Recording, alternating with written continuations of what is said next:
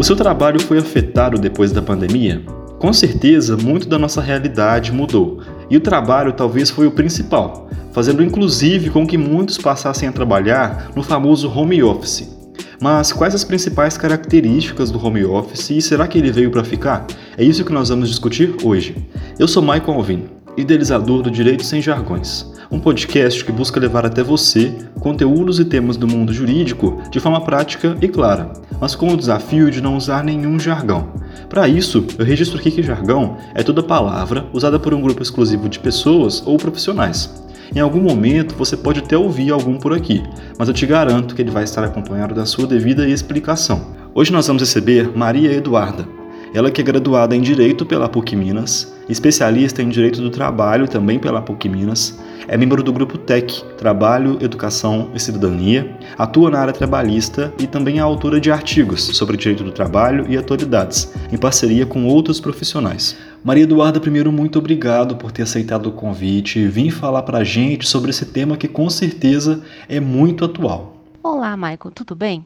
Bom, primeiramente gostaria de agradecer pelo convite e para mim é um prazer estar aqui conversando com você e todos os nossos ouvintes.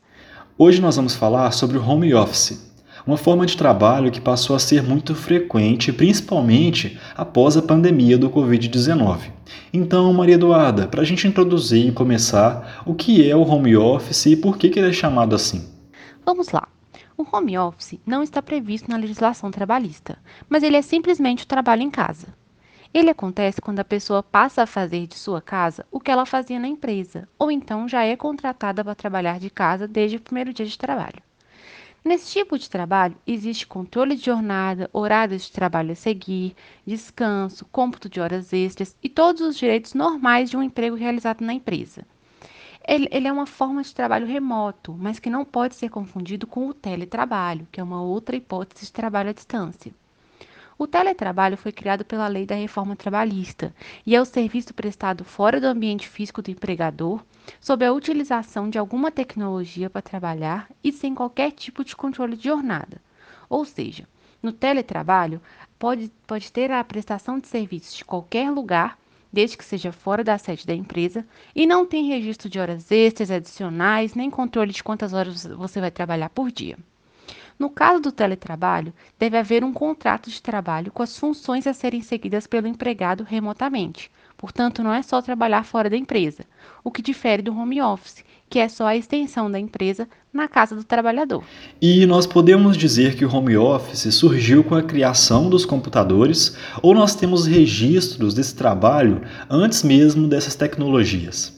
Na verdade, nós podemos responsabilizar as tecnologias em geral pela possibilidade de realização de trabalho remoto.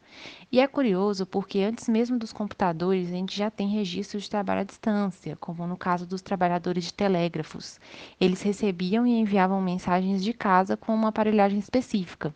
Mas é claro que com a revolução dos meios de comunicação, isso se expandiu para outras profissões. E hoje temos várias formas de trabalho à distância, graças aos computadores, celulares, tablets e a, né, constante evolução da tecnologia.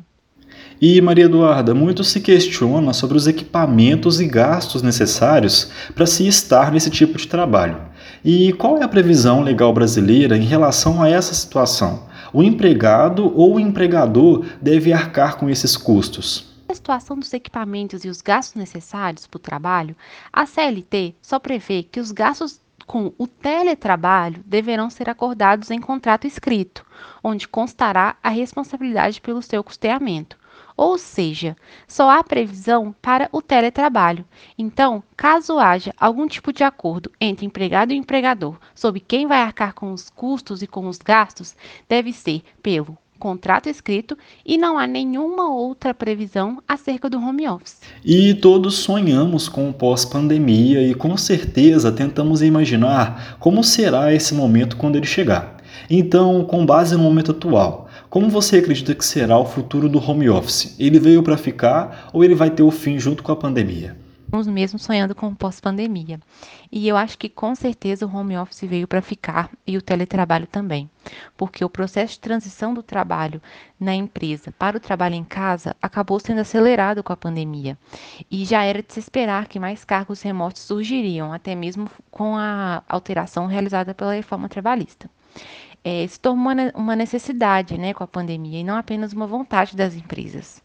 Acredito que mais pessoas conseguirão ser contratadas devido à possibilidade de trabalhar à distância, e existem estudos de pessoas que conseguem ser mais produtivas quando estão trabalhando de casa.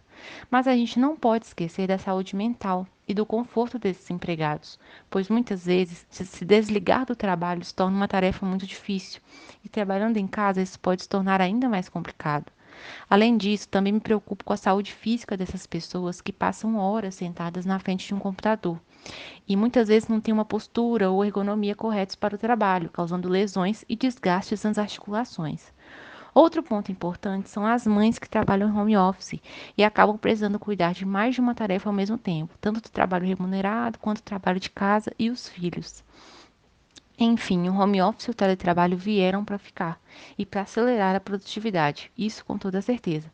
E a gente não pode negar. Mas a gente também não pode deixar de falar e de conversar sobre os seus efeitos na saúde dos trabalhadores.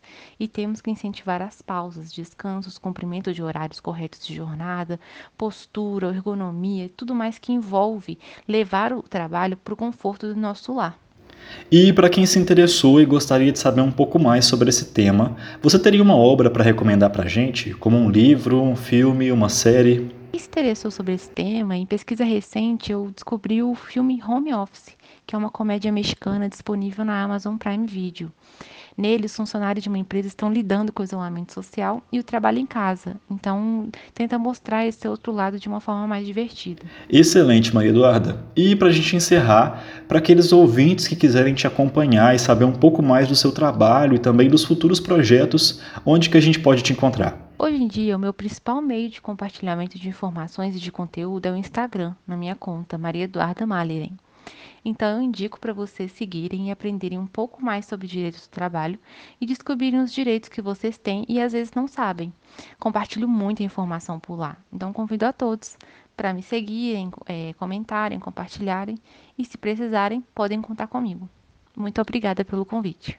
Então esse foi o nosso episódio. Eu espero de verdade ter contribuído para que você tenha aprendido ao menos um novo conceito. E se você gostou, não deixe de compartilhar com as pessoas que você acredita que talvez possam se interessar um pouco sobre o assunto jurídico, principalmente sobre o home office. E não deixa também de seguir a gente no seu tocador. Lembrando que o nosso podcast agora acontece às quartas e aos domingos. Um abraço e até o próximo encontro.